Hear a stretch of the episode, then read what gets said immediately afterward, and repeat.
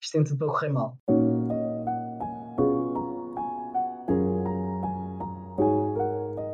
Uh, então, ora, boa noite, amigos. Uh, Bem-vindos a mais um episódio de Filme do Meio. Hoje temos connosco o João Iria. Olá, João.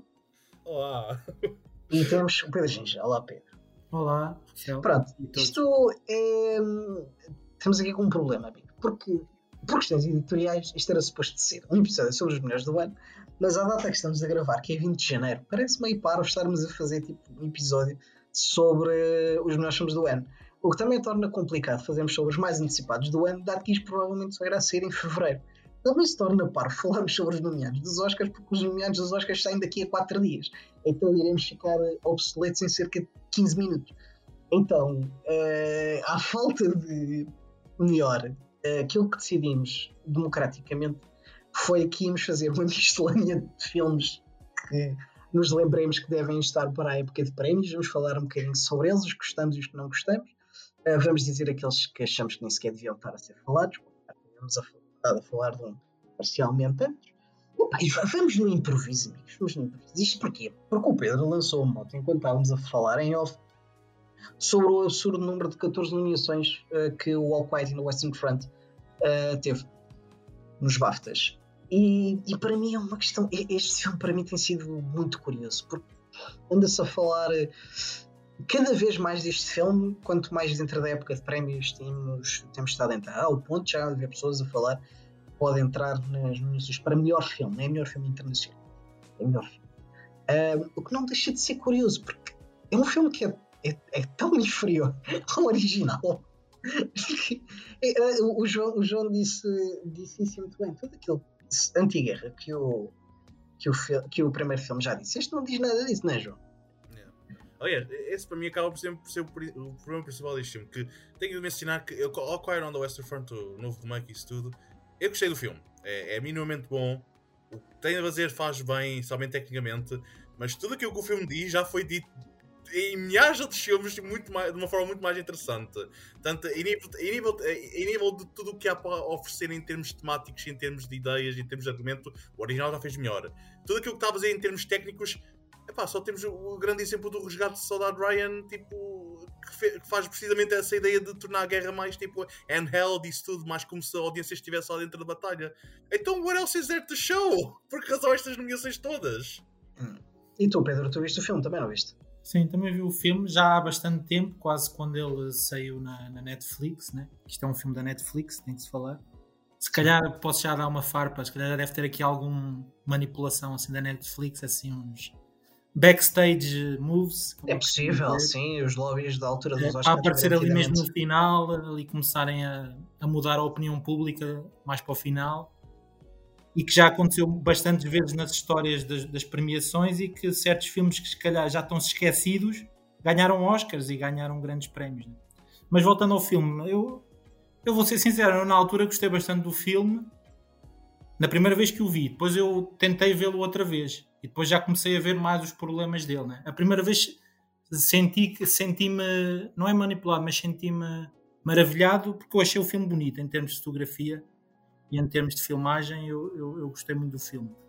E depois eh, a história muito pessoal, eu, eu, sinto que quando um filme manipula em termos pessoais, é tipo para me ligar a uma certa personagem, neste caso há uma personagem principal que é o.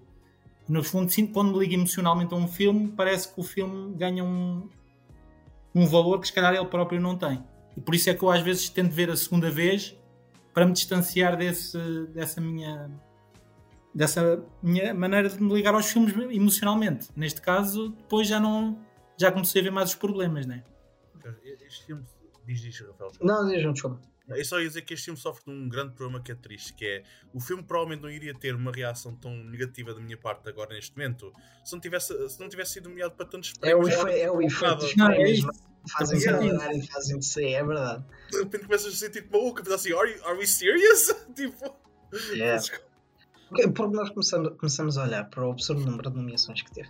E, e epá, é assim, não é para me gabar, mas eu acho que tive a melhor, a melhor frase para este filme foi dita em off. Eu vou dizer outra vez: é um filme incrivelmente medíocre, mas incrivelmente bem realizado. Porque o filme é lindíssimo, a verdade é essa. A fotografia é lindíssima. Se há um problema que esta realização tem, e é daquelas coisas que é gritante. A banda sonora é inacreditavelmente irritante. É absurda. A banda sonora deste filme foi alguém que olhou, olhou para basicamente os últimos 15 anos da carreira do Hans Zimmer e se sentou dentro de um tipo de um sintetizador. Próprio melhor. Pronto, e com o rabo carregou em três teclas e é a banda sonora que tu tiveste na maior parte do filme. Achei incrivelmente irritante, acho que me tirou imenso do filme, uh, era muito chato, não gostei nada. Um, e depois, para um filme que supostamente devia ter uma ética anti-guerra tão grande, epá, parece estar a gostar demasiado da violência que está a mostrar. Isto é que, ok, realmente está muito bem realizado, tem planos belíssimos, uh, tem aqueles momentos em que tu ficas só a olhar para as paisagens que são incríveis, mas muitas vezes parece que está a adorar demasiado tipo, todas as sequências da ação para um filme que supostamente dentro de si tem uma, uma mensagem que não é propriamente a favor da, da guerra. Não deixa de ser interessante ver isto do lado alemão. Essa parte eu acho interessante. Sim, é. Um, mas não sei, achei pobre em termos de conteúdo. Eu concordo absolutamente com o Rafael neste sentido. E novamente isto é um problema muito. Que é, é triste estar a, a mencionar este problema, porque acho que fazer filmes de guerra é das coisas mais lixadas de fazer agora, tipo no cinema, que é What else is there to say que já não tenha sido dito an anteriormente? Eu vou entrar com uma perspectiva diferente porque eu não vi o original. E tu falaste que o original era muito anti-guerra. Eu não achei este nada anti-guerra.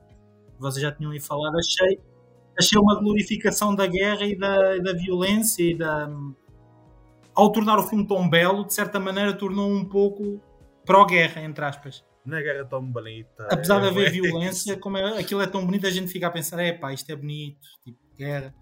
A, a ideia que me passou, não sei se é subliminal, subliminalmente, era que a guerra era bonita. Como tu, quando tu disseste essa frase que o filme anterior era anti, este não. É, eu, isso, pronto, e só aí tens, se calhar, o, grande problema do filme. Acabamos de resumir. Pronto, o problema é All Quiet on the Western Front. Não, não foi um filme que eu tenha, me tenha agarrado muito. Eu gostei muito de o ver, mas muito longo também. E, lá está, também não conseguia ligar a ninguém que, que tivesse. Uh, não foi nada que já não tivéssemos visto antes, salvo a belíssima realização, mas até isso ele tem azar. O Sam Mendes, tipo, há 3 anos atrás ou 4 yeah. anos atrás, fez 1917, que apesar de também embora também eu tivesse, mas apesar de lhe faltar alguma algum carisma, não é carisma, estava a ser injusto para, para o ator principal, o George McKay, que é belíssimo, mas que faltava tipo se calhar algum coração ao filme, mesmo assim tinha algum. Um, a mestria nunca pareceu propriamente glorificar a guerra, pelo contrário, acho que tornou tipo, só a jornada daquela pessoa mais difícil.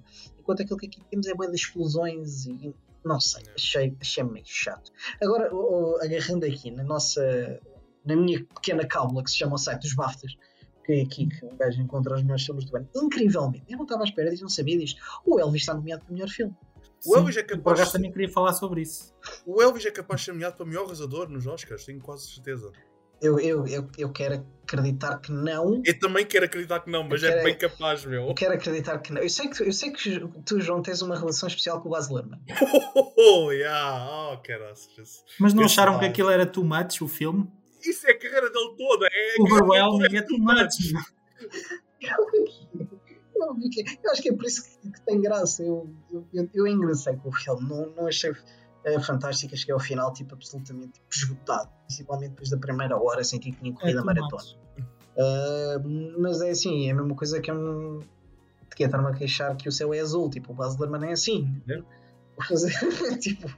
Vou queixar disso. Exatamente. Não, é, é, é a forma dele. Eu não. Não adorei. Não adorei, mas achei que o Austin Butler carrega aquele filme às costas. Ah, isso sim, grande mas o Tom Hanks também não me convenceu assim muito. O que é que oh vocês acharam? Se o Tom Hanks for no... Oh, Pá, Jesus Cristo, não... aquela performance is what? muito over the top, muito. não sei. É pá, Jesus Cristo. Olha, sabe uma coisa boa que eu tenho apontado do filme e do Baz Luhrmann é que depois de ter visto o Bohemian Rhapsody, prefiro mil vezes que alguém faça um filme deste género de biografia, de eh, biografia musical do que ver outra coisa tipo Bohemian Rhapsody, caraças, porra. Sim, por favor, mais Elvis, yeah. menos Bohemian Rhapsody. Pronto, Sim, é isso podemos estabelecer preferia, como sociedade. Preferia arranjar algo melhor ainda, mas se tiver de escolher entre os dois, prefiro mil vezes o Baz Luhrmann a fazer o Elvis. Eu... Mas, meu, epá, eu acho que o Elvis vai ser outro tipo All Quiet on the Western Front e também começar a botar boés, boés para mim. Eu não acredito que vá tão longe. Uh, não, porque lá está. Em, um, eu acho que talvez possa haver algum lobby para a questão do melhor ator, mas Sim. parece que pode acabar, acabar por aí. Tu gostaste do Elvis, Pedro? Uh, não especialmente, achei. Eu vou ser sincero, eu sou uma pessoa mais de filmes minimalistas e mais. mais, mais mais, senti mais sentimentais, mais. Então aquilo é muito. Foste ao sítio errado. Muita informação, overload de informação e de. e de ação, entre aspas, e de personalidade, e de, é tudo too much para mim. Senti-me cansado no final, como estavas a falar. É, eu, eu acho que o filme é, escutante e, e, é algo repetitivo também a partir de uma certa altura. Mas a justiça seja feita, o Austin Butler é uma estrela neste filme. Tipo, ele faz coisas ah, incríveis sim. neste filme, tem todo o carisma, carrega aquele filme às costas, apesar de. Eu nunca vi o Tom Hanks a atuar mal e foi uma coisa que eu achei extraordinária. Foi isso, foi a coisa mais especial que o, que o Ellis me ofereceu. Foi ver tipo, o Tom Hanks a fazer um péssimo trabalho. Não acho necessariamente que a culpa tenha sido ele, ele foi dirigido assim, mas Deus me livre, era problemático. Isto, isto, isto, é típico do Baz Luhrmann a dirigir os atores. É que, no caso do Austin Butler, como ele tem uma personalidade tão forte como a do Elvis, logo para se cinzir, e alguém tipo, tão, tão público, é um bocado difícil conseguir fugir a isso em termos de O Baz Luhrmann a dar indicações deve ser eh, more, more, more, give me more. Isso foi demasiado sutil, tens de gritar muito, muito mais. E olhar para a câmera e rosnar e o caralho, pá, esquece. O Baz Luhrmann para mim é uma pessoa que em termos eh, teóricos eu devia amar porque é, eu adoro esta cena do maximalismo, tipo do too much over the screen e caraças. Mas justo Cristo, em termos de ideias, nada do que ele está a tentar mostrar no ecrã faz sentido em termos de, da temática do filme em si. É pá, faz-me bem confusão mesmo. Já tenho Peraí, João, meu... peraí, vou agarrar em tipo que falaste, adoras tipo maxi, maxi coisas e cenas. Outra nomeada Everything Everywhere All at Once. Assim, nós como comunidade como sociedade, provavelmente já lambemos demasiadas botas. Tipo, everything everywhere. Like, yeah, estamos a fazer isso Acho que temos aqui na três pessoas que deram 5 estrelas ao filme, se houvessem 10 eu tinha dado 10. Sim, e, sim.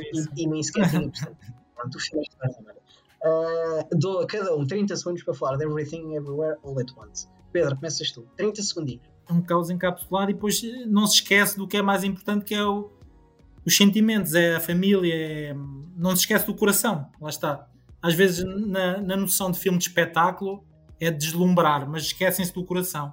E o, que, e o que os irmãos. Os irmãos, não, agora estou a chamar os irmãos Daniel, mas, mas eles não são nada irmãos, mas, uh, mas o que eles fizeram foi isso, não se esqueceram da outra parte, da, do background, por assim dizer, para todo o espetáculo que mostra, né? Ok, eu tenho de apontar uma coisa que eu acho que é brutal, porque assim, antes de mais, acho que já estamos todos mais conscientes que isto vai ser nomeado para uma data de prémios e que provavelmente vai ganhar bastantes. Mas é tão fixe ver um filme destes tão diferente, tão fora da caixa, a receber tanta atenção positiva e a receber tanto louvor também crítico.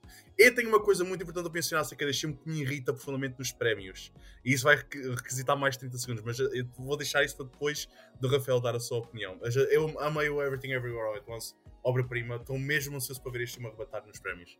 Eu não vou dizer nada, eu não vou dizer nada que já não tenha sido. O filme é brilhante, é brilhante em todos os sentidos. Tipo, Posso só mencionar uma coisa? Pode, João. Okay. Menciona.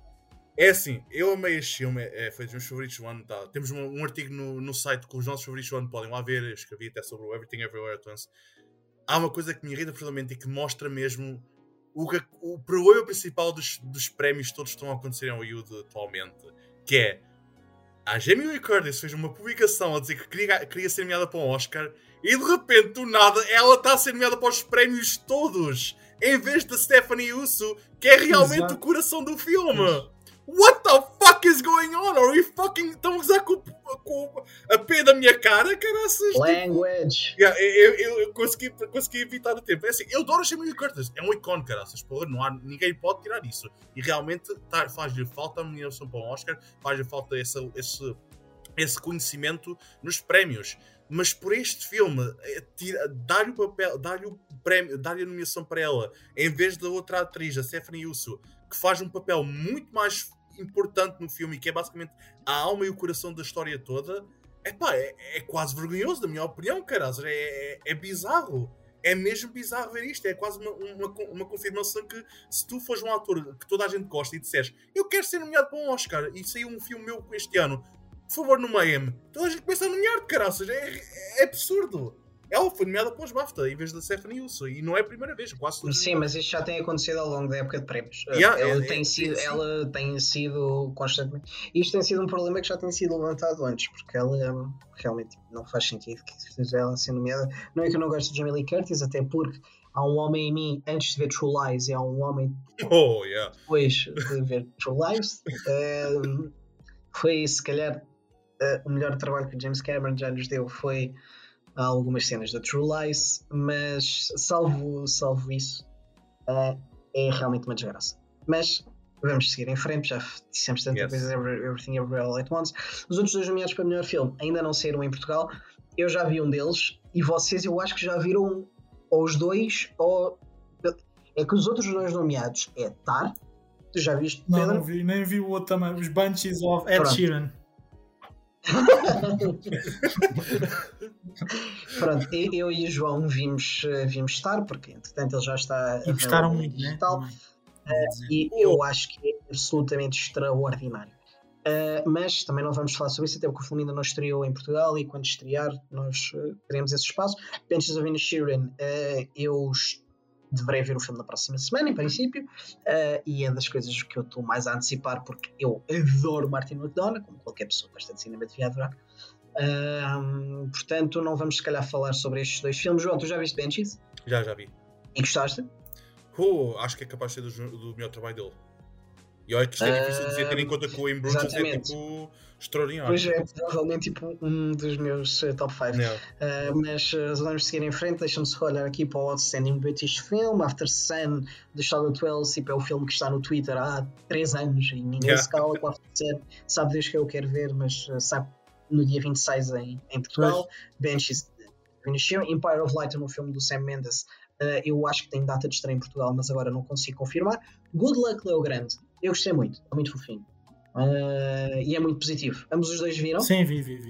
Não, eu- eu não Vi graças à sugestão de, de alguém que pôs na lista, lá do, do nosso fio condutor. Ah, alguém muito bem. E, e gostei Muito bastante, bem. não estava à espera. Porque eu li a temática primeiro, não, não achei que fosse a cena para mim. E depois acho que o realizador consegue dar a volta àquilo e, e no, no, no local minimalista, que é um quarto de hotel, basicamente, criar ali uma, uma verdadeira discussão né? sobre sexualidade e Sim. sobre muita coisa, né? sobre a, a, a terceira idade, entre aspas, o amor na terceira idade, o amor de- depois de já não estás viúva, né? tipo aquela Sim, de, de- pronto, já há muitas temáticas interessantes no filme.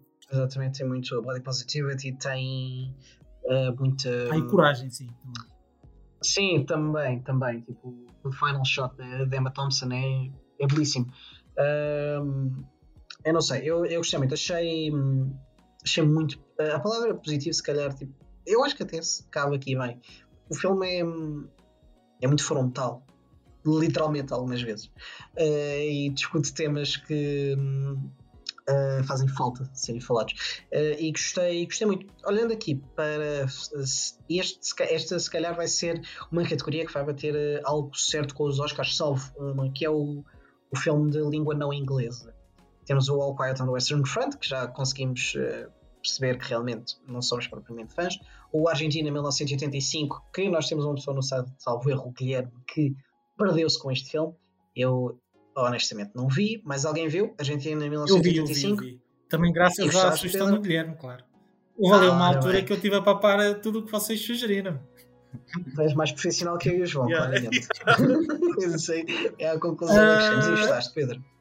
Achei, achei muita informação em termos históricos da Argentina e perdi-me um pouco na, na história. Não, não me senti ligado emocionalmente também, ma- mas, Uhum. mas gostei do filme em termos de, de história, porque conheci coisas que não conhecia, né? mas, mas senti que era muito.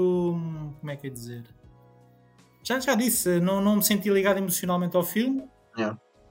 E em termos de realização não é assim nada de extraordinário, né? É um filme competente, mas não também não me deslumbrou. Que eu, essa, eu tenho sempre essas, é ligar emocionalmente e deslumbrar-me visualmente. E ele não conseguiu. Nem eu nem outro. Mas é um bom filme, sim. Isso dizer uma coisa, João. Isto é três Não, é estrelas. que há um- Só assim uma. Há, há um filme que consegue fazer essas duas coisas, está nomeado aqui, que está nomeado Ah, em quase claro todas as que sim. categorias. Eu já lá vou, João. Eu já ok. lá vou. É só para. Sim, claro. Ah, já ser previsível. Já alguém viu a Corsage? Não, não. Eu ainda não tive a oportunidade, mas que por acaso quero muito ver. Eu vi, foi grande surpresa, meu. Não estava à espera nada. Mas gostei do que trailer. tão Vi o fixe. trailer, gostei. Eu também gostei. Vi aquele trailer umas 80 vezes no cinema. O trailer consegue ser muito bem representativo do filme, a sério, em termos de atitude, em termos de tudo que está a tentar Ok. explorar. Olha, eu gostei muito, foi uma foi das minhas surpresas que tive o ano passado. ok, eh, temos The Quiet Girl, que é um filme irlandês que ainda não foi. Ainda não apareceu cá, né? Ainda não chegou a Portugal e nem sequer foi disponibilizado em digital, nem Blu-ray, nem nada, tanto quanto eu sei. Eh, mas é um filme que tem andado no meu radar já há algum tempo, porque o filme já está no Reino Unido já há algum tempo. No Letterboxd está tipo quase no topo, caraças. Do É, do ano passado, já. Deve aparecer este É. ano por cá. Alguns. Sim, em princípio sim. E assim eu tenho um fraquinho por cinema britânico eh, e isso também inclui cinema irlandês. Eh, portanto, hum, parece que vai ser talvez eh, dentro da minha, do meu espaço. E pronto, vais, me fala lá de Park Chan Eu estou a chatear o, ano- uh, o Rafael há mais de um ano a dizer que este é o ano do Chan-wook, que este ano ele ia ganhar isto. Não, não é. Não é, não é. Não é. Dói-me o coração. Eu quase vou ter uma ataque cardíaca a pensar nisto, que o Park Chan-wook provavelmente nem sequer vai ser nomeado. Fico, foi nomeado para a melhor razão nos BAFTA e só isso já me deu, já me aqueceu o coração completamente, já me fez tão feliz. Seja to Eve, eu cada vez, que cada vez que mais penso no filme, mais amo e adoro este filme, cara. Ou seja, Tipo, não é nenhuma surpresa eu adorar um, amar um filme do Park Chan-wook, mas este filme ficou muito mais comigo, eu estava à espera e tenho tanta pena de, de ver este filme com performances tão brilhantes dos atores vão ser esquecidos nos Oscars, vão ser esquecidos, estão a ser esquecidos nos prémios todos. Somente a É, Tanguay, normal, sim. a Tanguay Kenton é fenomenal neste filme. Performance tivemos é o exemplo do ano do, do Parasite, em que ganhou todos, os, eh, ganhou todos os prémios principais, mas não tinha ninguém nos, nos atores, quando, por exemplo, o Song Kang-ho tinha, Yeah, claro, tinha sido claramente feito para aquela Eu categoria. acrescentaria este filme ainda está comigo. yeah. Desde que eu o vi. É, o, o filme é, o filme é Ainda, excelente. tenho- ainda tenho é imagens na- aqui a, a deambular pelo meu cérebro deste Epá, filme. Eu, eu só quero, eu só quero que o Park Chan-wook seja nomeado para o Rosalie, que este filme consiga, consiga vencer um prémio, pelo menos. Só isso. Só, só peço um prémio. Mas para vocês, em termos um- técnicos, não acham este um dos mais bem conseguidos dele? Ah, acho mesmo.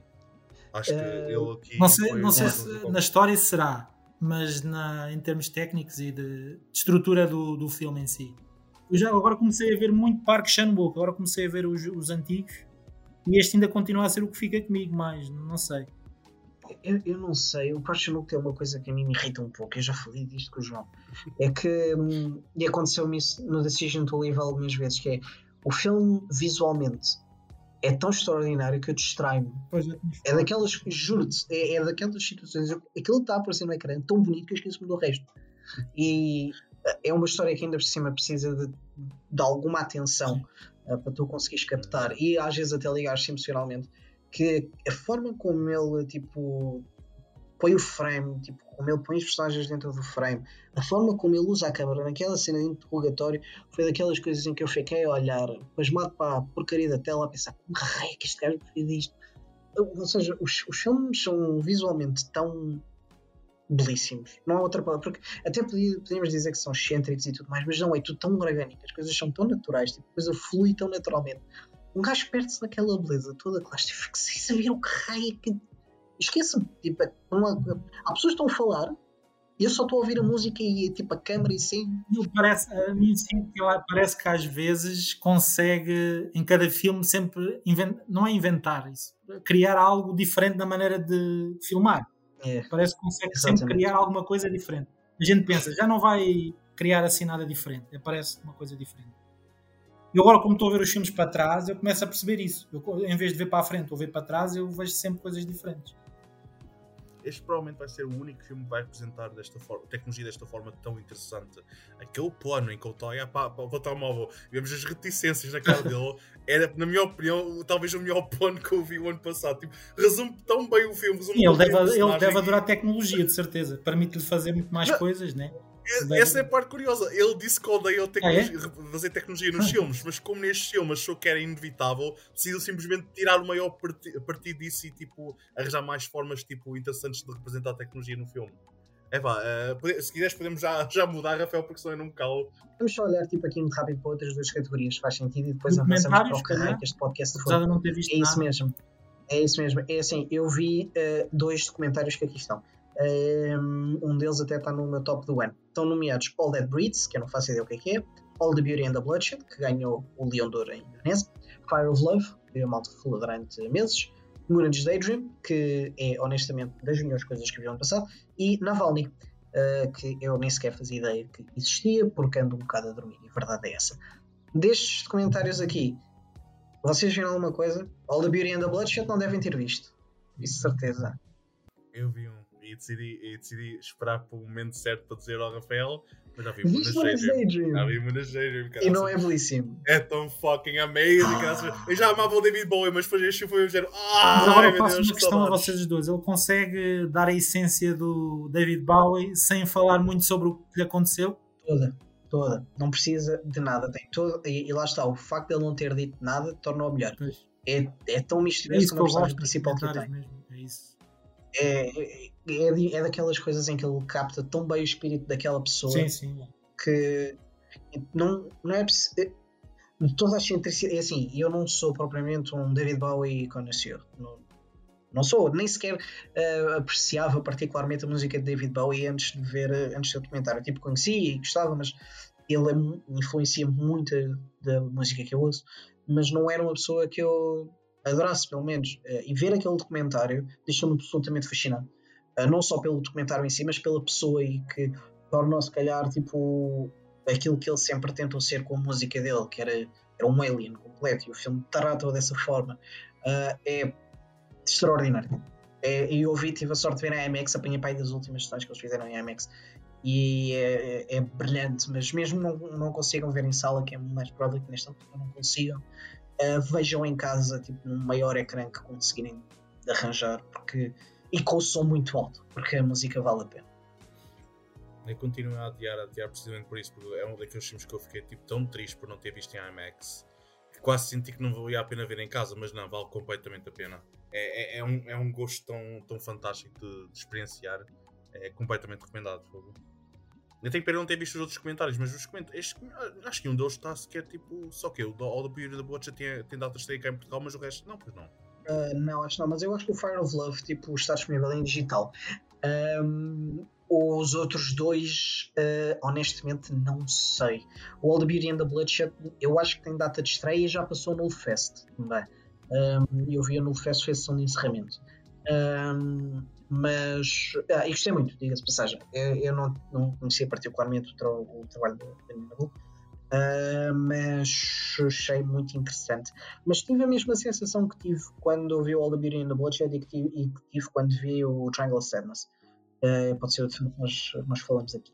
Porque realmente, apesar de serem filmes que eu gostei muito, um, ganharem a Palme d'Or e o, o Leão de não sei não, não me convenceu particularmente. Eu gostei de Triangle of Sadness, gostei muito também do Beauty and the Bloodshed, mas se mereciam os prémios, se calhar não. Acho que este ainda assim não é um filme tão bom como, por exemplo, a outra Palme d'Or do Ruben Ostlund, que é o. Ah, por acaso, e agora que falamos nisso? Isso é engraçado. Ah, pois, sabe. Não, é que eu estava a reparar. Com, de, no, no filme de língua não inglesa, não estava Triangle of Sadness, pois está bem, mas o filme é, é em língua inglesa, está bem. Mas o filme é que é, é com produção também americana, não é? Ou, é, eu acho que sim. Eu não sei se é americana ou se é britânica, por acaso não sim, tenho é. certeza. Uh, mas é um filme muito engraçado e que as pessoas deviam ver. Uh, vamos só fazer mais uma categoria aqui dos BAFTAs, que é a animação. Uh, porque eu vi dois destes filmes e ando a adiar os outros dois há imenso tempo. um deles até tem sido uma grande surpresa. Onde é que está isso? Então eu digo-te, eu digo Pedro, é um, o Pinóquio do Guilherme Del Toro, é belíssimo. Sim. E gostaste, Pedro? Adorei, sim. Pronto, Entrou na minha lista de top 10. Também né? adoraste, João? Entrou na minha lista. Pois, exatamente. E é assim, o João também é boa gente, ele adora Guilherme Del Toro como eu, portanto, tranquilo, já sabemos que o filme é belíssimo. Uh, já falámos dele noutros lives e tudo mais. O, o Marcelo in the Shoes On foi a primeira animação da A24 e eu ainda não vi. Uh, vocês já viram? Só, só vi o trailer, mas parece ser o meu tipo de filme. É tão curioso, mas tão, tão, existe muita coisa no filme que é extremamente deprimente, mas não é representado de forma deprimente, é mesmo tipo quase sutilmente deprimente. Oh, mas é um filme tão belo, é um filme tão, tão belo e tão único, tão especial. Um, mas eu acho que vai também depender um bocadinho de se, se, se vocês vão ter paciência para o estilo de personagem principal que é o Marcel. Porque a, com a voz da Jenny Slate e isso tudo, eu acho que há pessoas que vão acabar por ficar irritadas com o personagem. Mas eu achei. Uh, acho é que é Jenny Slate. E a Jenny Slate, Ah. que eu gosto bastante dela como comediante, gosto dela também bastante dela como atriz.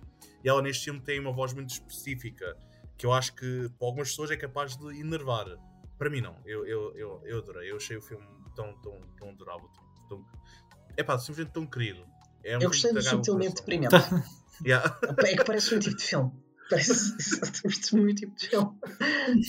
Um, Puss in Boots, uh, eu ainda não tive a oportunidade de ver, mas quero imenso, porque é assim, este filme disparou no Letterboxd. Yeah, right?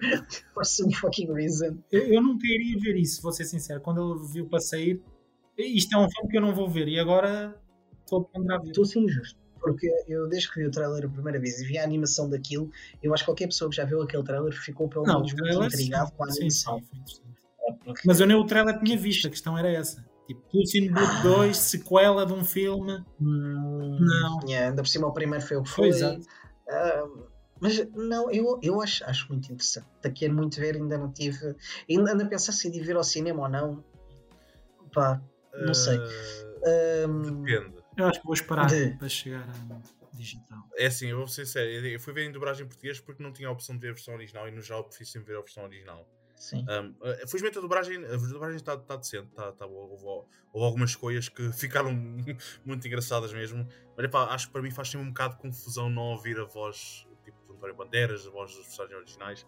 Posso mencionar que o Puss in Boots não vão com a esperança de ver o filme que está a arrebatar tipo o Letterboxd completamente.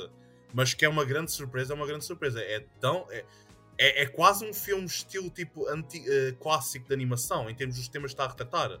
É, o Puss in Boots é um filme sobre mortalidade. Eu, isto é tão estranho mencionar, mas é um filme sobre enfrentar a mortalidade. E, e funciona tão bem, é tão, existe tanto cuidado na sua história, eh, no- nos seus temas, e é um filme tão dark, algumas partes são mesmo tão negras naquilo que está a tentar transmitir, em termos de humor, em termos também de, de próprias ideias dramáticas. Eu adorei o filme, não estava nada à espera. E animação, é pá, quero mais ver filmes destes da DreamWorks. Quero que a DreamWorks continue a entrar neste caminho de, de ser mais eh, experimental com a animação e tomar mesmo proveito da animação e não ver simplesmente tipo, ok, retratar o mais próximo da realidade. Não, não, não. Isto é animação, go crazy. Façam coisas novas, façam coisas diferentes. Por falar em coisas novas e coisas diferentes, num filme que abordou coisas que eu nunca tinha visto em animação e adorei. Este filme para mim foi muito maltratado no nosso top do ano, porque era a animação que fazia falta e fiquei muito triste de não ver Turning Red nos vossos tops. Porque Turning Red é a melhor coisa que a Pixar fez, provavelmente desde o, desde o Inside Out. Ah, e sim, é melhor do que Soul. E sim, é melhor do que Coco. É- mas Ah, não, sim. Sim, da Disney, do que o qualquer Soul da já não sei. milhas. É, milhas. Do que o Soul já Turning não Red concordo, é mas do. Coco concordo. Não, não, Pedro, lamento, estás objetivamente errado em relação a esta situação, porque Turning Red é brilhante em todas as formas. Primeiro, a animação é lindíssima, toda, toda a influência que tem é brilhante, gostei imenso. Uh, depois, os temas como, que, que aborda. Há um, há um momento muito pequenino neste filme, nunca mais me esqueci, que é o momento em que ela está a passar à frente de uma, de uma loja. um, e tipo para olhar para o rapaz que está dentro da, da farmácia acho que é uma farmácia, e de repente, tipo, tu percebes que ela teve pela sua primeira vez tipo, um sexual awakening. É tipo, oh meu Deus, isto foi tratado de uma forma tão bonita, tipo, tão natural, num filme de animação de um estúdio multimilionário. Por favor, mais, ótimo, maravilha, podemos seguir em frente. Gostei muito. Turning Red é maravilhoso, é muito sobre tipo, a herança que tu, tu tens dos teus pais, sobre o choque cultural, tipo, a relação difícil entre pais eh, e filhos e os arrependimentos que levas da tua própria infância. Pá, é, é brilhante, é brilhante. Eu adorei este filme eh, e tenho pena de ter sido tão maltratado pelos meus caríssimos colegas do. Não, eu, eu acho que há uma explicação para isso, porque no fundo esse filme apareceu durante a pandemia e foi diretamente para, para a plataforma. E há- Foi eu, eu- eu vou ser sincero, eu gosto de ver animação em, em, em cinema, apesar de muita gente dizer que isso é, é filme para, para ver em casa, eu continuo a gostar muito mais de ver animação no cinema. E o único que eu não fui ver foi o. Mas isso é por questões logísticas, foi o Guilherme Del Toro e fiquei com uma tristeza muito grande. Aquilo devia Oh, ser yeah, acredito. outro nível no cinema. E, e também era numa altura, não sei, também o próprio tempo em que apareceu também era um tempo em que a gente estava mais em baixo, não sei. Eu sei que o filme é muito happy, isso, mas eu não sei se isso também psicologicamente não afetou a, a visão que a gente tem do filme. De ser numa altura da pandemia, né? Isso foi, foi, acho que foi em plena pandemia, não sei. Agora, precisar o dia. Eu acho que, que, o, que o Turning Red saiu no início do ano. Uh, em, tipo em, em abril ou março, uma coisa assim de género. É, andávamos um bocadinho preocupados, mas, mas uh, já estava em saída. Sim. O filme foi muito maltratado pelo dia. Pois foi, não, pois foi, foi, foi, isso foi. Nunca, nunca seria um mau filme. Eu dei 4 estrelas, atenção, isto não é assim um. propriamente garbage, né? Eu quero mencionar apenas que o filme só não entrou no meu top porque tipo, este ano por acaso foi mesmo muito não, este ano foi muito talvez bom, tipo, foi mesmo excelente ano porque eu também adorei o Turning Red achei que uh, muita reação que o filme sofreu online foi abominável em termos de alguns pontos que, tipo, que é simplesmente incrivelmente irritante acerca do que o filme estava a tratar isso tudo. Cresçam, simplesmente cresçam, ok? É a minha resposta para essas pessoas. Mas o filme é tão belo, é tão único e é também, especialmente dos poucos filmes agora atual, atuais que retrata mesmo a nossa infância, de certa forma. Não, a minha, não completamente a minha infância, porque eu não sou uma asiática. Não, mas tipo, é, é, um filme, é, um filme, é um filme sobre a infância dos millennials, de certa forma. Tipo, é, tipo, eu lembro-me dos boy bands, eu lembro-me tipo, de muito daquilo que eles estão a esperar no filme. Tipo, não é a minha infância, mas consigo rever, rever muito daquilo que eu passei também do, do ambiente à minha volta no filme, mesmo não sendo uh, completamente igual e mesmo havendo muitas grandes diferenças. Mas é um filme tão fixe também, tão adorável as suas, também é um daqueles filmes que também tira muito uso da sua animação. Não está tão focado em, em, em, ser realista, está mais focado em retratar as emoções das personagens. Tanto que a própria história do filme é essa que uma pessoa deixar as suas emoções eh, descontroladas devido ao seu crescimento e isso tudo. Mas uh, eu concordo, Rafael. Simplesmente eu só não estava no meu top porque acho que foi um, 2022 foi um excelente ano para filmes. Acho que foi um, um ano muito foi. bom. Foi. É, mas também, eu, eu, agora eu estava a olhar aqui para o melhor atriz e vou usar isto aqui, porque eu não lá. Como não sei o que é, que é este episódio, isto vai ser um bocadinho de tudo. Uh, porque há aqui uma nomeação que eu acho interessante, que é a Ana de Armas. A Ana de Armas está nomeada aqui para melhor atriz com o Blonde. E eu tenho uma relação complicada com o Blonde. Um, eu, não, mas eu sei qual é. O João está-se a rir. O João está-se a rir. Eu tenho. Eu não sei. Eu e o Blonde temos uma questão. Um, mas eu só não sei que é a opinião do Pedro sobre o Blonde. Eu se calhar tenho a opinião mais positiva. Eu, não sei, não, tu falaste muito não, da. Não tens, não tens. Não tens. Tenho, tenho, eu gostei. Eu, eu, eu, tenho que dizer que vi, gostei quando vi. Não, não, não é isso que eu quero dizer, Pedro. Infelizmente não tens a opinião mais positiva em relação ao filme daqui na conversa. Não? Bem, parece que desta vez que é desta que eu vou. João, vou, it's vou. Não, porque acho que ele viu a. Um a Marilyn Monroe de uma perspectiva diferente do que é vista habitualmente. E, e acho que o objetivo dele não era ser, eh, em termos históricos, ser realista. Não, não sei. E em termos visuais, eu gostei muito do filme. Em termos visuais, também gostei do filme.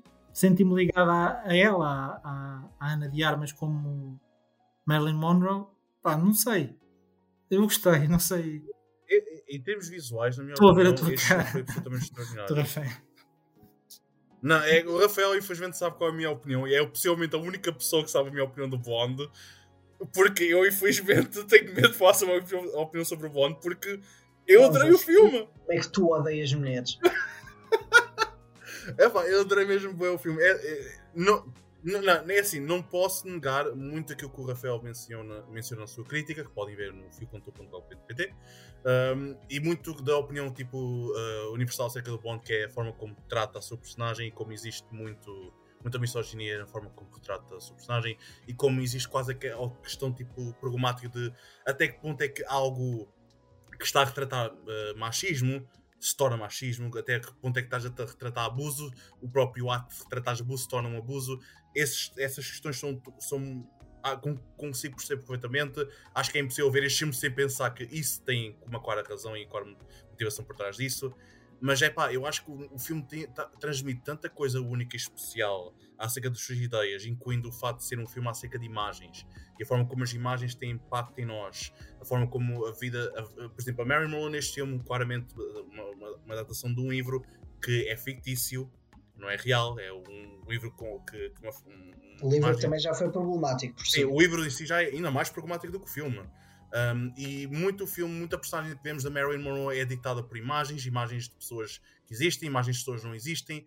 Uh, muitas pessoas à sua volta vivem a sua vida através de, de, do que queriam ser imagens. O que estamos a ver no filme é uma imagem da Marilyn Monroe apenas, a imagem do que as pessoas, das pessoas como o Yoda olham para ela, como as próprias audiências olham para ela.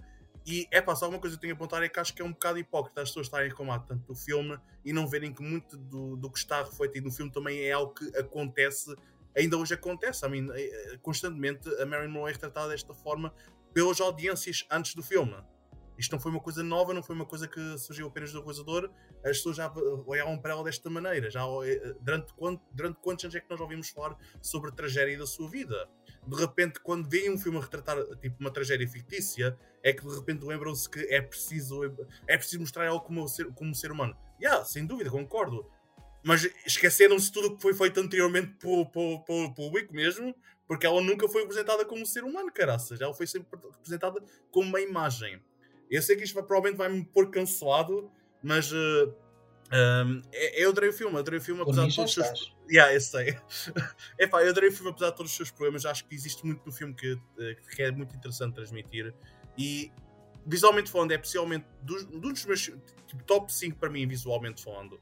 Em termos técnicos, tipo, a fotografia é extraordinária, o som, todos estes aspectos estão absolutamente incríveis. E tem uma das minhas performances favoritas do ano, que não é a Ana de Armas, por acaso, é o Adrian Brody.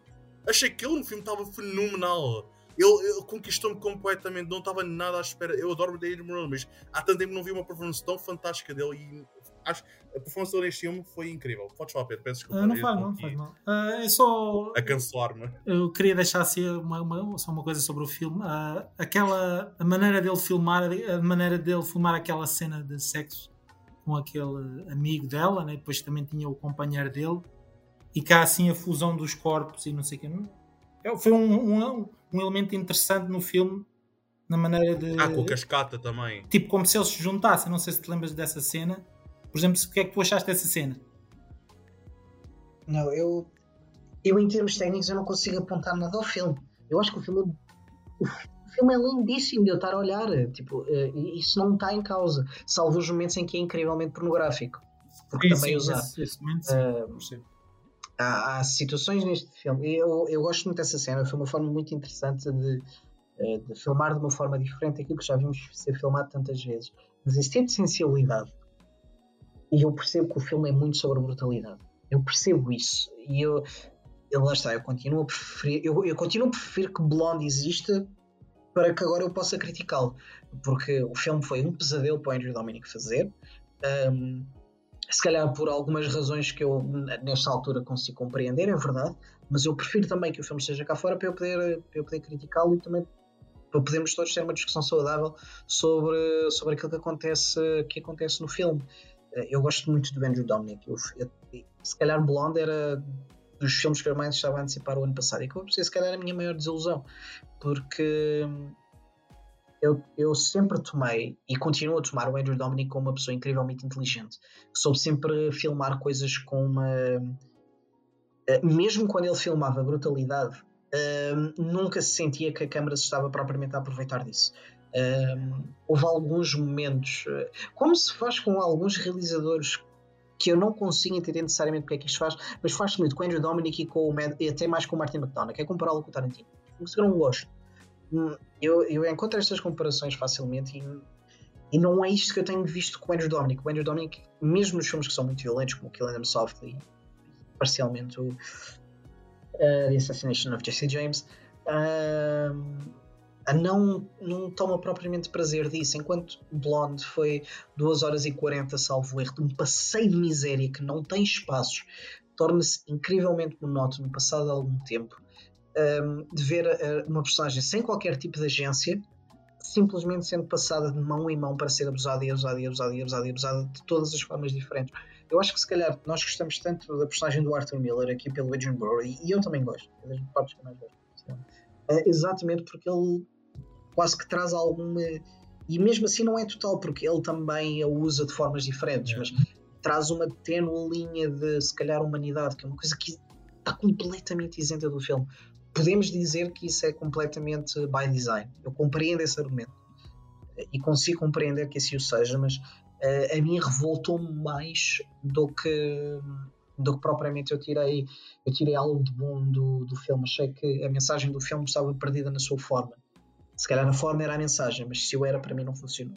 Yeah. Um, e, e tenho, tenho pena, porque o Blonde era dos filmes que eu mais queria ver este ano. Ainda assim, e a discussão é interessante por causa disso, eu também concordo que a Ana de Armas esteja nesta categoria, porque acho que ela fez uma excelente atuação, Concordo. fez coisas muito difíceis neste filme. Um, só se calhar preferia que ela não tivesse de ter feito. Um, e That's pronto, se calhar, se calhar vamos, largar, vamos largar aqui os, eh, os, os BAFTAs. Eh, eu tenho pena de não poder falar da Kate Blanchett a tentar, mas Yeah. há coisa.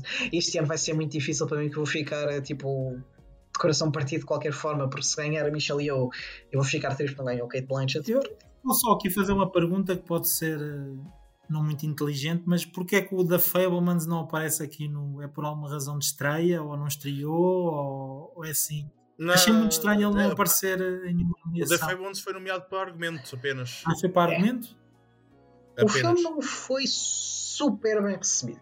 O filme foi mais ou menos bem recebido. Houve alguns críticos que, que- gostaram e que têm levado Sim, sim. tipo, o nome atrás, mas não tem sido um dos, eh, um dos preferidos. Ah, e, e estávamos até a ter esta discussão em off. Um, não podemos ser muito também porque o João ainda não viu The Fablemans, ah, mas eu sei que tu, eu sei que tu adoraste Pedro e entretanto também já fui ver. Ah, eu não sei qual é que foi a tua reação, mas tu quando viste o The Fablemans, foi aquilo que tu estavas à espera que fosse? Hum, Não, não, não propriamente. Pe- Pensei que seria mais aquilo A, A a Z, tipo, ah, ele nasceu aqui, depois os pais e tal, e depois ele não sei o quê, e depois chegar aos tempos de hoje. Até pensei que fosse tipo mesmo atravessar a vida dele toda, no fundo. Achei que fosse assim mais cookie cutter, assim mais friendly, né? E depois ele centrou-se mais numa, numa altura específica mesmo do. Eu, eu fiquei mais surpreendido até em relação ao próprio tom, porque eu estava à espera de uma coisa muito mais tipo whimsical, quase eh, a passar por, pelos sonhos do ET e do eh, Third- ah, Encounters of the Third Degree e tal e de coisa. Mas não é todo o caso. O filme é inacreditavelmente deprimente. Eh, e eu não estava nada à espera disso. O filme é muito mais Sim, sim, é triste e ambíguo até na, na própria forma. Porque é, o que eu achei, se calhar, mais interessante é para uma carreira que tem sido marcada por retratar tão bem a inocência, até existe aquele Spielberg shot que é tipo das pessoas olhar tipo, em amazement para as coisas. Uh, este filme tem, tem algo disso, mas uh, é- retrata a personagem principal de uma forma que é tão ambígua que eu achei muito intrigante. Uh, e é por isso que, se calhar, eu não o adorei, mas provavelmente tive aquele síndrome de estar à espera de uma coisa e não a tive. E depois estive a processar o filme sobre os olhos que já E um antes. muito interessante no filme e dessa a personagem do Sam Feldman, que no fundo toda a gente sabe quem é que é, né? mas uma personagem interessante é ele às vezes sair do próprio corpo e está a ver as cenas como se fosse uma câmera, ou seja, isso acontece várias vezes durante o filme, em várias situações, tipo que ele próprio até sai do corpo, é uma, uma experiência de fora do corpo, tipo de ver as situações pelo olho da câmera e não pelos olhos dele, tipo como se, não sei, foi esse tipo, esse tipo de pormenores é o que me marcou muito tipo, ver essas coisas pequenas. Depois eu sou um. adoro cenas de reflexo, ele usa muito reflexos na, Uhum. na- nas cenas dele. Ele, ele filmar, toda a gente, ninguém nunca duvidou que ele sabe filmar, né? E também com aquela Sim. direção de fotografia, né? Também do habitual, já habituei, né? Assim, é que- Ele está bem rodeado, né? Também é inteligente a rodear-se de. Sim, ele também já trabalha com, Sim, sim. costuma trabalhar com as mesmas pessoas. Lá está, ele já tem ali uma equipa sólida, trabalham quase sempre com ele, Sim, e sim. a coisa corre, corre muito bem. E, mas lá está, ele não costuma escrever. E ok, que ele, ele está a colaborar com o Tony Kushner, eh, que é outro também habitual. Ah, mas eu não sei, eu, eu gostei da Fablemans. Ah, não foi aquilo que eu estava à espera e acho que isso foi bom. Atenção, mas eh, eu sempre preciso ver outra vez.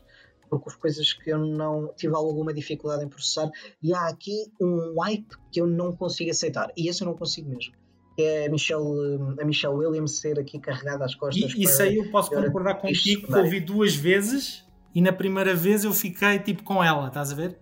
Mas depois da segunda vez já foi o Paul Dano, porque ele tem lá uma cena no final com o Sam, tipo só de olhares e eu sou, eu sou fã desse tipo de cenas que não se fala nada e há tipo olhares e aqueles baixares de olhos, aqueles toquezinhos assim tipo de angústia, tipo só de ver uma foto, tipo há há, assim várias cenas dele Eu, eu também eu concordo com é isso. contido, mas agora a crítica já teria mudado um pouco mais.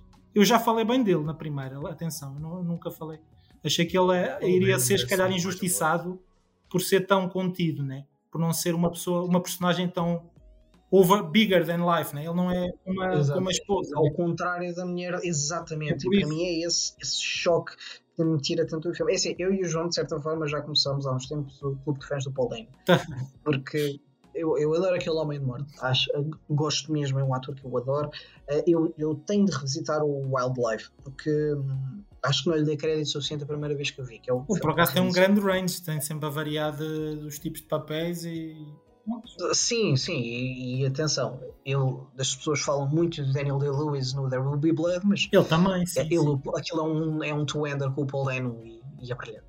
Um, mas eu gostei imenso dele, dele aqui, exatamente por causa disso que tu disseste. É uma pessoa que precisa de muito pouco para conseguir, para conseguir muito.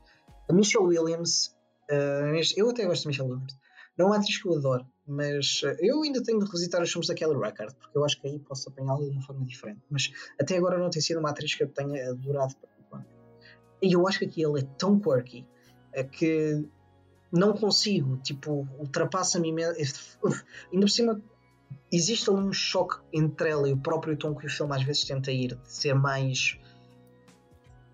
Ele é, ele é deprimente, mas é visto sempre com o olhar quase inocente e brincalhão do Spielberg. É, é um filme que, em termos de tons, é muito complicado de explicar, ainda não consegui arrumar a minha cabeça à volta dele. Mas a Michelle Williams continua a ser aquilo que, nesta época de prémios, me ultrapassa completamente, porque realmente não foi de todo uh, uma coisa que eu tenho gostado. Deixa-me ver se ela está nos BAFTAs. E o que é que achaste lá do, do tio, do tio Boris? Uh, o tio Boris foi uma, aquilo que eu vi no trailer eu achava que ia ser uma personagem que ia estar muito mais presente e não Não, ele só aparece assim uh, rompante, é mesmo tipo uma personagem que aparece e desaparece tipo exatamente, tipo assim, mas foi, cheguei. foi um momento Bigger than life também, né, no fundo. Mais um. Exato, eu, eu, achei. E pronto, e vamos, se calhar vamos afastar-nos daqui dos, dos BAFTAs, não vale a pena.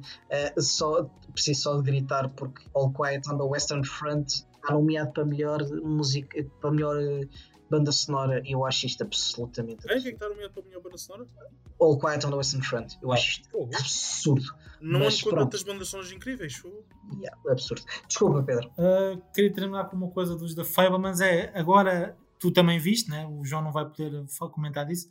Tu não viste, depois de ver este, não viste lá muitos filmes do Spielberg anteriores, tipo certos pormenores. Ah, sim, claramente. O filme tem várias referências, yeah, tipo yeah. a, a shot Indiana Jones, uh, tipo.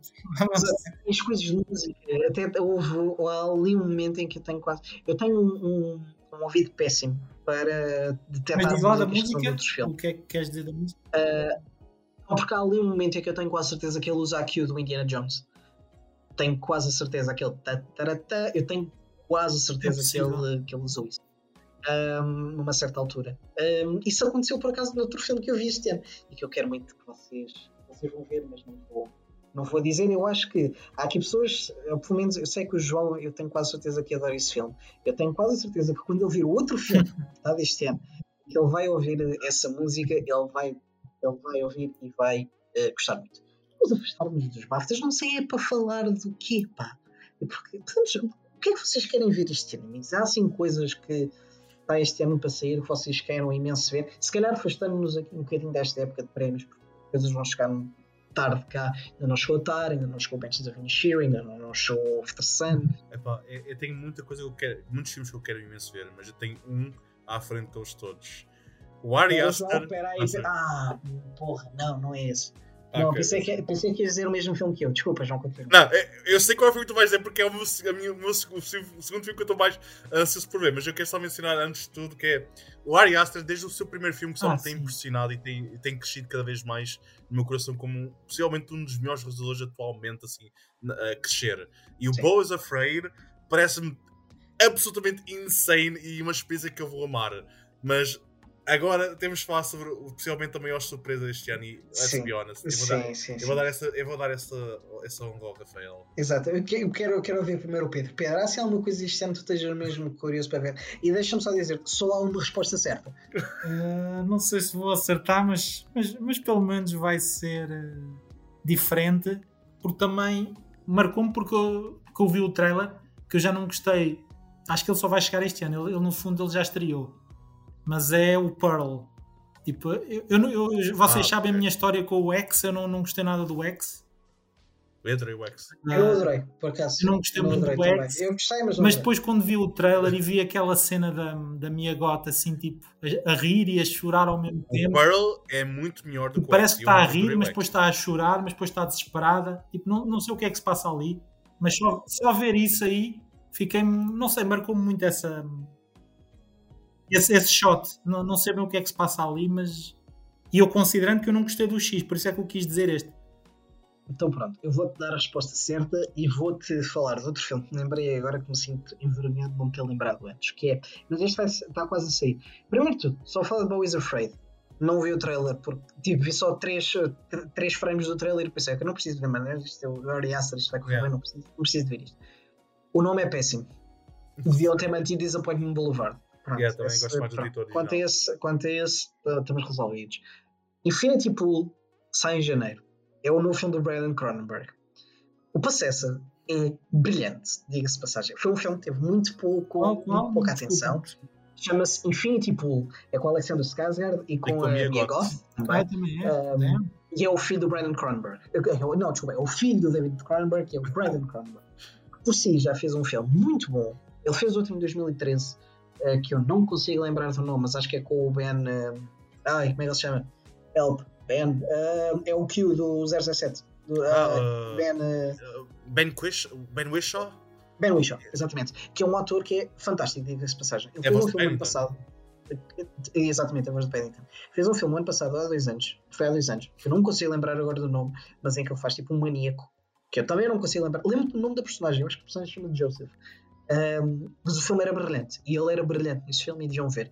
Mas ah, Infinity Pool ah, vai sair este mês. Se não viram, vão ver Possessor. É com a Andrew Riseborough e com o Christopher Evans. Bem, este cartaz é espetacular. é fantástico. Ah, em termos de este marketing, o cartaz do gajo Infinity Pool, o trailer, tipo, está O tudo cartaz ver. genial. incrível. Portanto, uh, Ok, Infinity watchlist. deve sair este ano. Põe, por favor. Eh, de- Sai este ano, não sei se vai ser disponibilizado em, em digital, se vai streaming, se vem a Portugal, não faço a mínima ideia. Sei que vai ter estreia, eu acho que nos Estados Unidos, não, na Inglaterra pela Neon, ehm, mas não sei mais nada. Quero muito ver, estou à espera. A única resposta certa para o filme que vocês estão mais a antecipar em 2023 é só um, e chama-se Barbie. Ah, Oh my god, yes! Porque razão, É assim, razão. eu- Ah.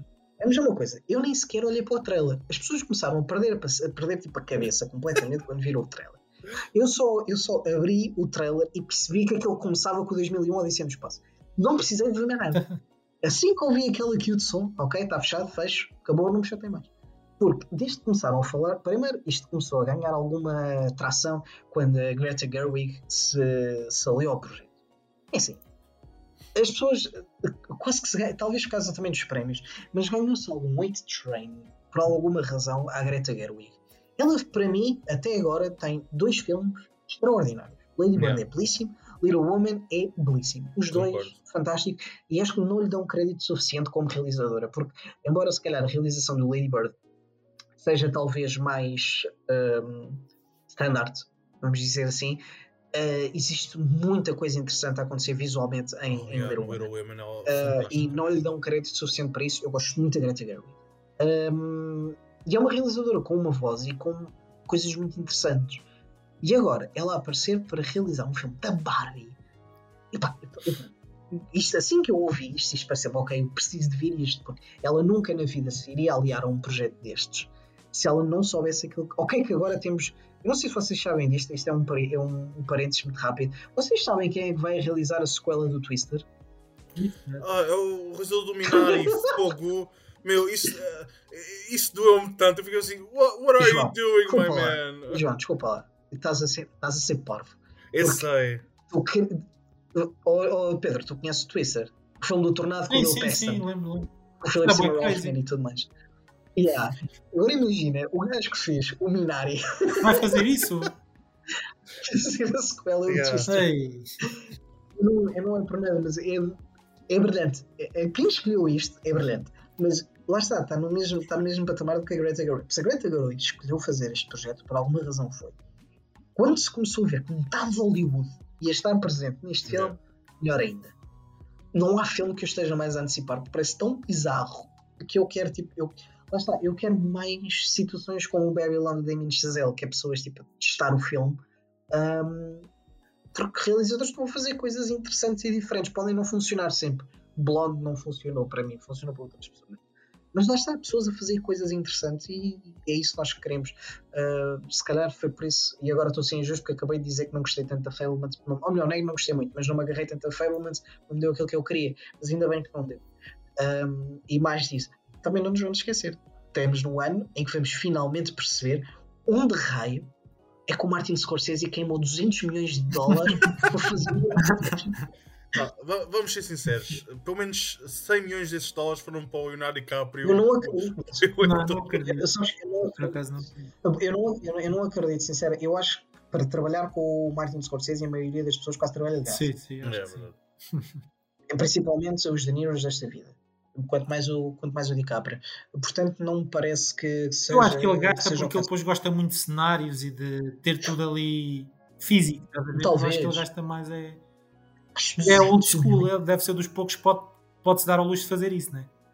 Não, e ainda bem, ainda bem que a Apple lhe deu dinheiro para fazer. Isso é uma coisa que, que se não se pode apontar. Ou se, agora tem-se tido muita coisa para apontar à Netflix e com razão. Ah, mas a verdade é que esta malta. A Netflix já disse parar de fazer isso, mas a Apple Apple Plus pôs 200 milhões de dólares nas mãos do Martin Scorsese. Uma coisa inimaginável. E pelo aquilo que se está a falar, ele vai aparecer com o filme em Cannes. O que não deixa de ser também, não deixa de ser também interessante, vamos ver se é em competição ou não. Essa parte também é capaz de ser interessante de perceber. Um, mas um raio que aquele gajo me gastou 200 milhões de dólares. Mas é um western.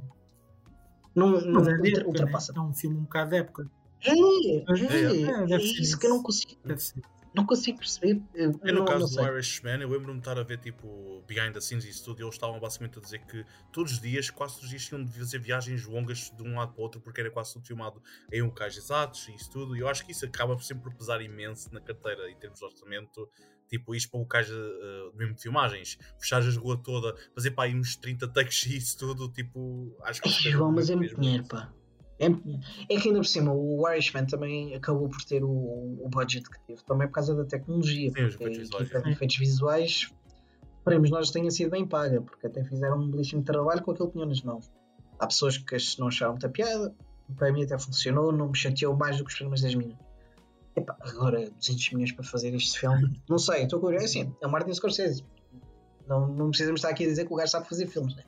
Mas. Espero que dê para o ver no cinema, não sei, mas acho que não, né?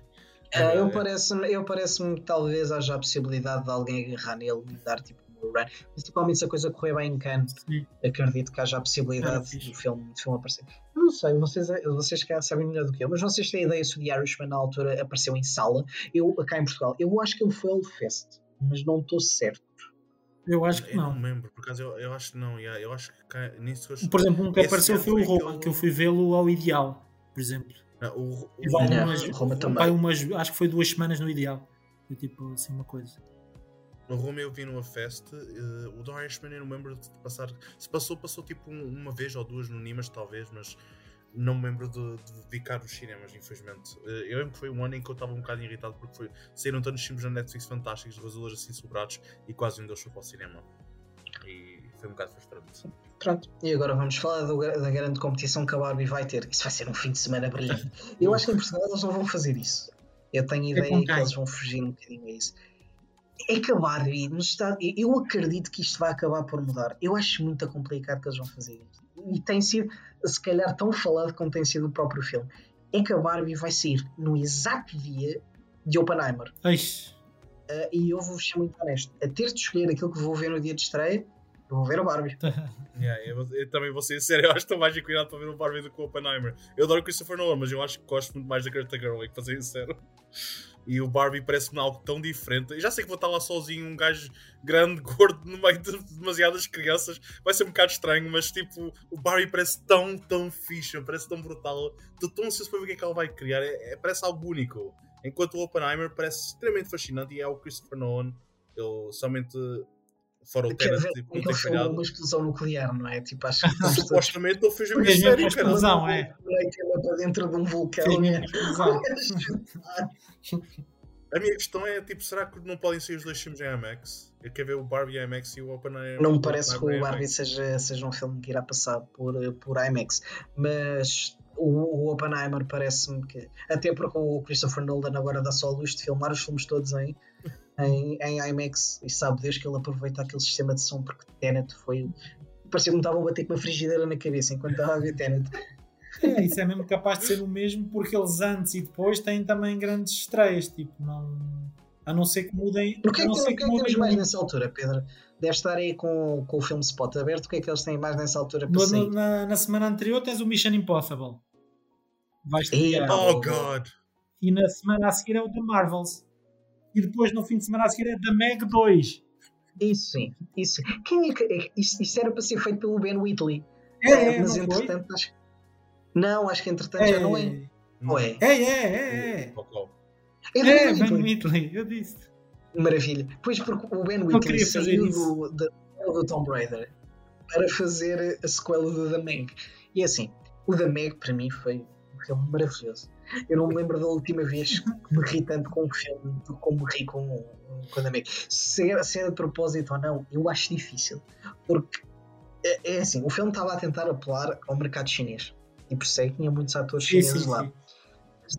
Atores chineses a tentar gritar falas em inglês quando claramente não sabiam falar inglês de forma fantástica, mas de forma, da forma como eles diziam as coisas, eu, eu não aguentei. Eu, eu acho que só tive a mesma experiência a rir-me de tal forma de um filme sem ele querer que eu o fizesse, noutro filme muito aquático chamado Aquaman. Epá, o da Meg para mim foi brilhante e, Eu vi para aí há duas semanas atrás, por acaso. e Gostei, gostei. Não te fartaste Pô, de rir. diversão. Não é maravilhoso? Não é maravilhoso. Tipo, eu, eu, eu- o, Jason Statham dá um murro num tubarão, mano. Qual é esse problema? Não, É isso não é para ser realista.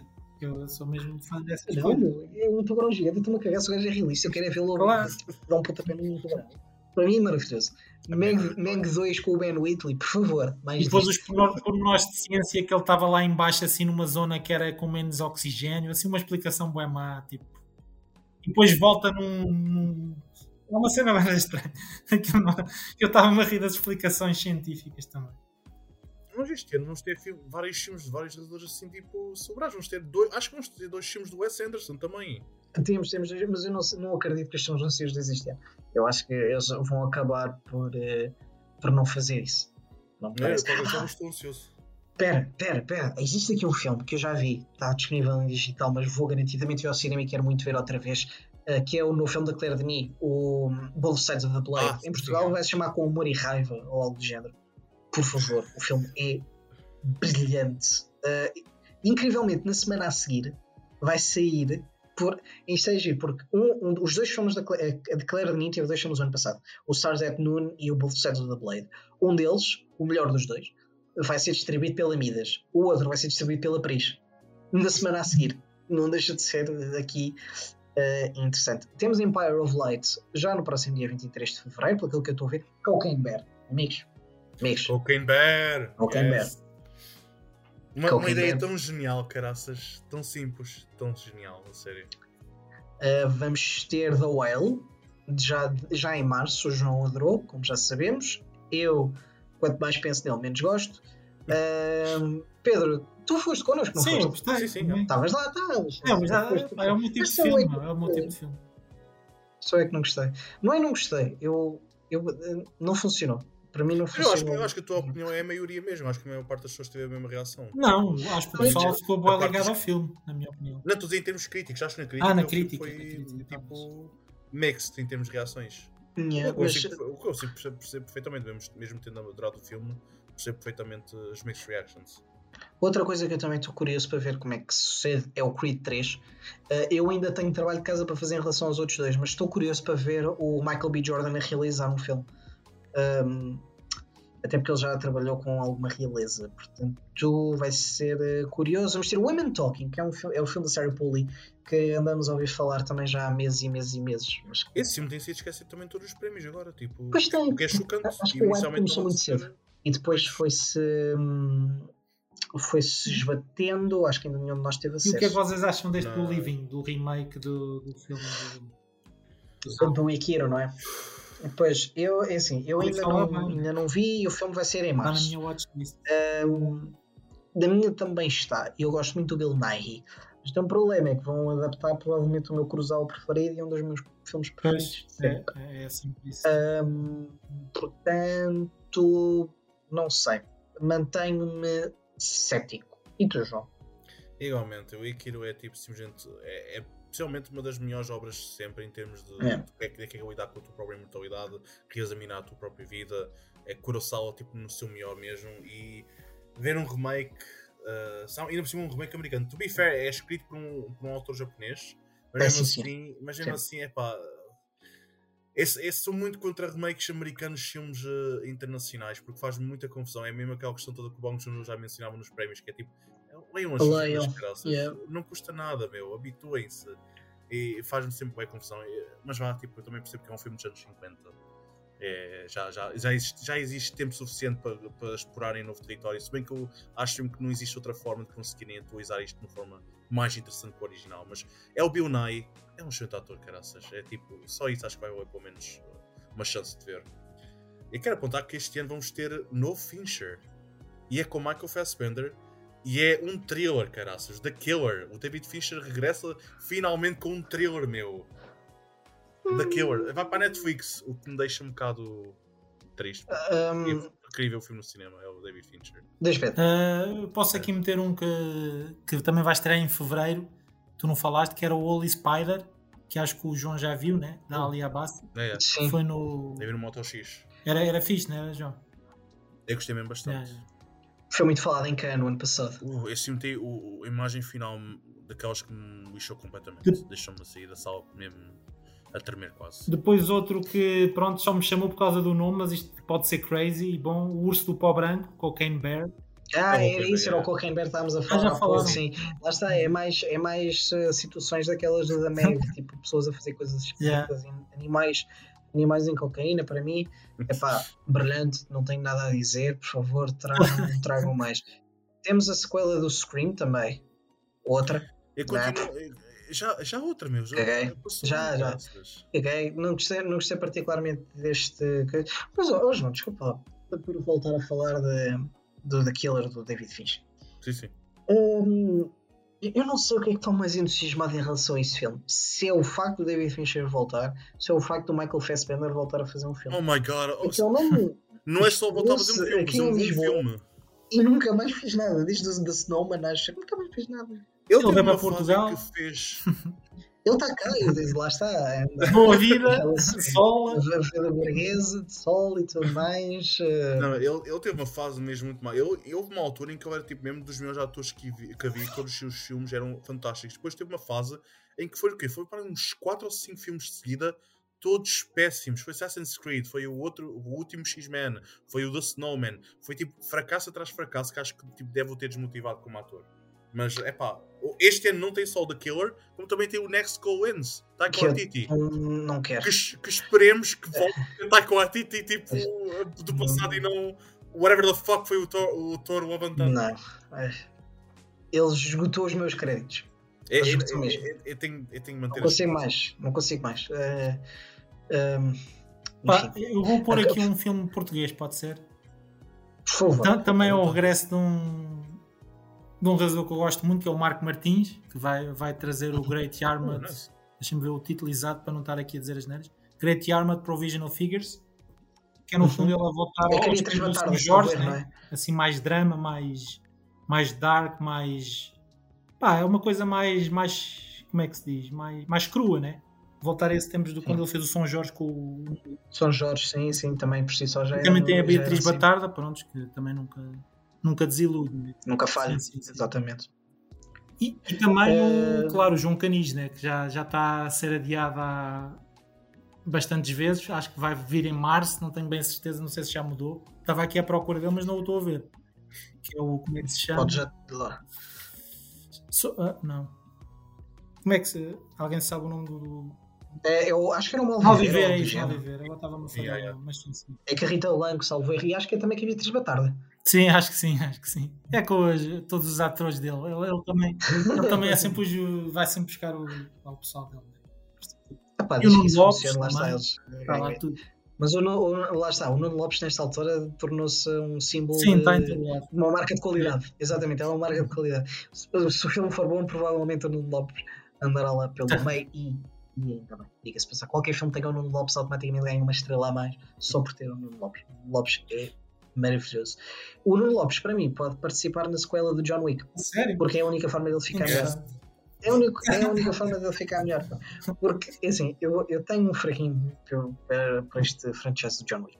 Eh, Eu não sou um gajo de filmes de ação, nunca fui, mas sabe o Deus que eu adoro estes filmes. E temos o Donnie Yen, tipo, a andar à pancada com, com o Keanu Reeves e, Hum. assim, há algo melhor do que isto.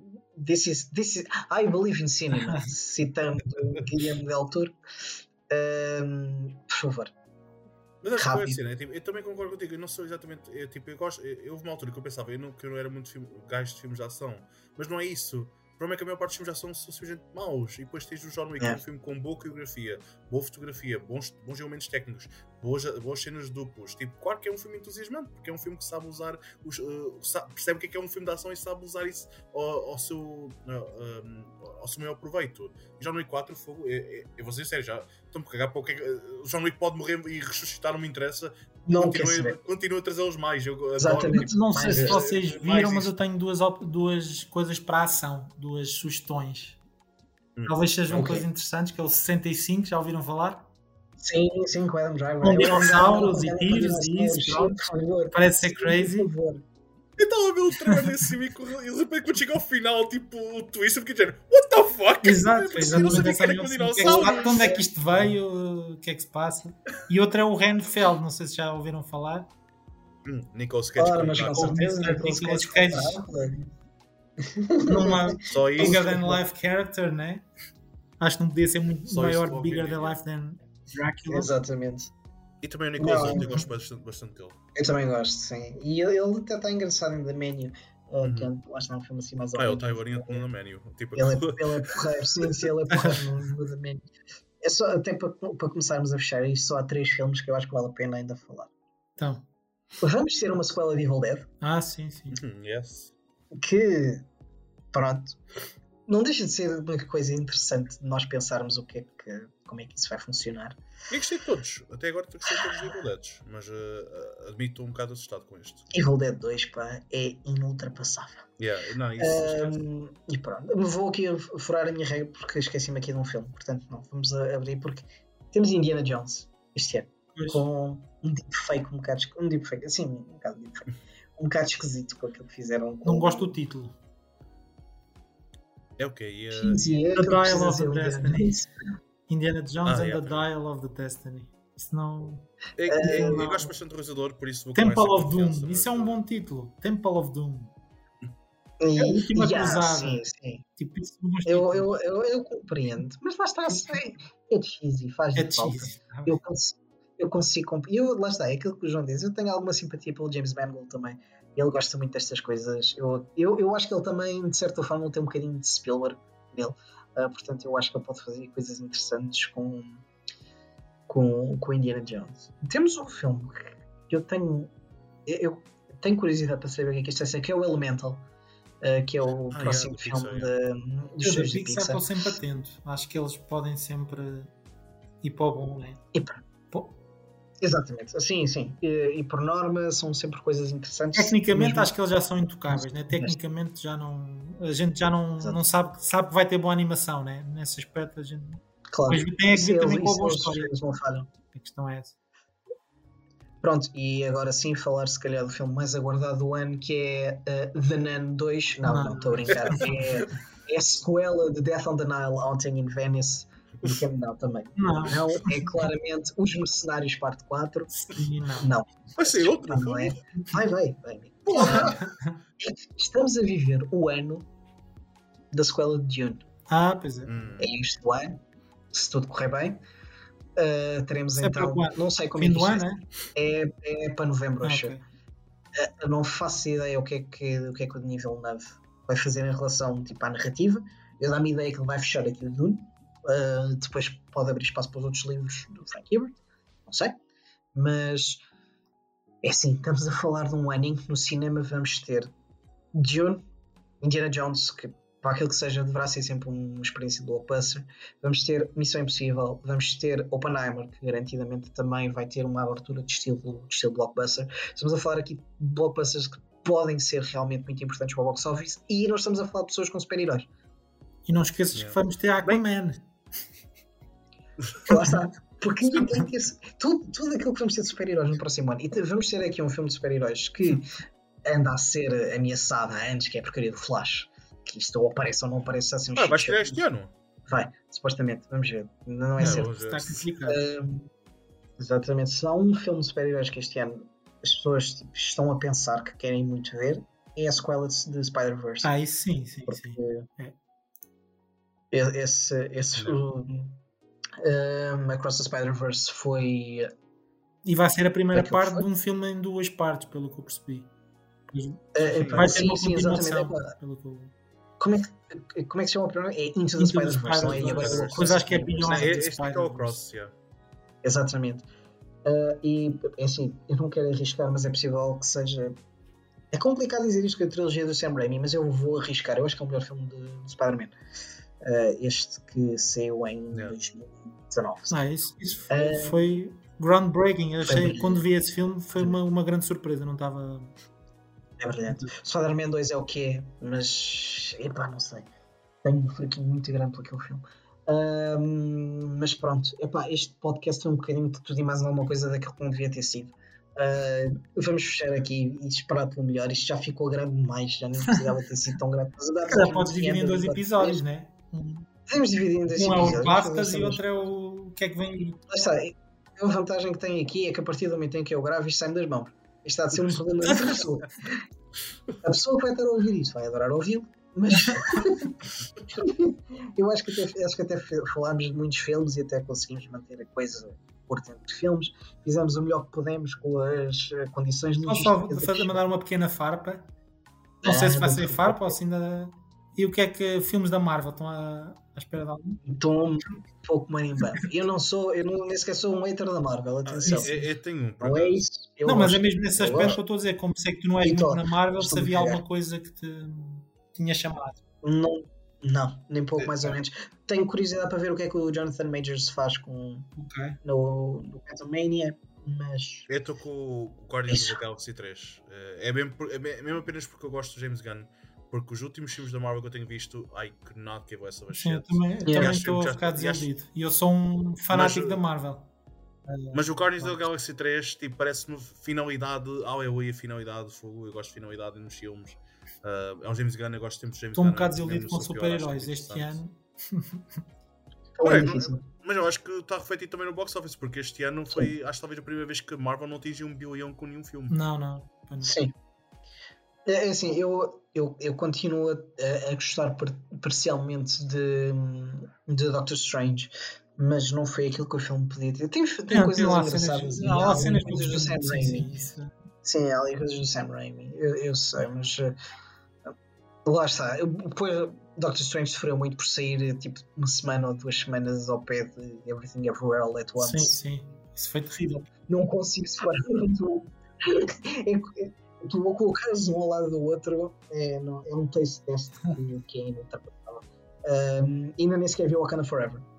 E até era um filme que eu Não, estava isso com é muita curiosidade em ver. o mais interessante do ano que passou, foi claramente o mais. mas não me consegui obrigar a ver. Eu, eu, eu senti que fiquei tão irritado com aquilo que foi o Thor uh, Love and Thunder, porque aquele filme genuinamente irritou-me. E isto vem de uma pessoa que adora Thor Sim, Ragnarok. gostava. eu adorei aquele filme. Foi, foi, é dos filmes da Marvel que eu mais gosto, mas Love and Thunder foi abusar O completamente da minha Thor foi não ter havido ninguém para lhe pôr travão ao Waititi. Exatamente. Precisava Exatamente. Eu acho que voz. eu precisava de disciplina e foi uma coisa que, que lhe faltou. Há pessoas que se safam bem sem disciplina, como se safou o Damien Chazelle com o Babylon, ah, e há pessoas que se chamam. Ah, e pronto, amigos, têm mais alguma coisa a Não acrescentar? era só mesmo isso. Muito, Pronto. mas é melhor ficar calados. Já estamos muito, muito, muito longe. Já estamos muito tarde. Dou-te dou 10 segundos, João. Adeus. Não vale a pena. 10 segundos nunca é suficiente para mim, meu. Tipo, esquece. Pois é verdade, Estamos então, bem, estamos isso é complicado. Yeah. Uh, portanto, digam adeus às pessoas, amigos, já sabem, sigam. Eu estou a fazer isto completamente contrário. pt tem o nosso Patreon para nos ajudar a fazer coisas giras e podcasts destes, incrivelmente desorganizados. Mas pronto, é o que temos. Vamos começar 2023 de uma forma extraordinária. Temos podcast. Isto vai ser o primeiro de 2023. É o primeiro, estamos a gravar em 2023. É. Não, mas acho que isto foi homenagem ao Everything Everywhere All at Once, tipo Foi, o caos encapsulado num podcast. Exato. Isto, de certa forma, vai fazer sentido na edição. Eu acredito, acredito Acho que sim. equipa de edição maravilhosa. Eh, em que de certa forma, vai acabar a fazer sentido. Eh, pronto, ajudem-nos no Patreon. Nós eh, vamos sempre pondo o conteúdo mais cedo, pomos outras coisas. e também fazemos quase uma, uma coisa de discos pedidos em que a filmes e nós vamos falar, por norma, ou via diários de bordo, ou via, ou via críticas. já nem sei o que, é- qual é que foi o último que fizemos. Mas fizemos, já fizemos dois ou três discos pedidos no, no Instagram, podem, podem ver. Uh, tem, sai lá todas as críticas, todas as notícias, e principalmente agora nesta, nesta época de prémios. Sigam-nos, nós vamos acompanhando a situação por vocês, também para vocês não perderem um bocado aquilo que se fala. Então está, nós andamos dentro disto, mas também perdemos muito tempo nisto. E se calhar uh, nós podemos servir um pouco de filtro, de certa forma, a imenso. Mas vejam filmes que faz falta, o filme é maravilhoso.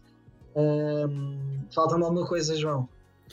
I don't know. Estamos nas redes sociais. eh, Exatamente, tipo, redes sociais, Spotify. Ah, isto, isto está no Spotify eh, e no YouTube. E sigam-nos no YouTube, também vou falar os diários de bordo e um dia Deus nos deixar, vamos fazer mais qualquer coisa com o YouTube. Eh, portanto, digam adeus às pessoas, amigos, outra vez. Adeus, Adeus. até à próxima. Até ao próximo.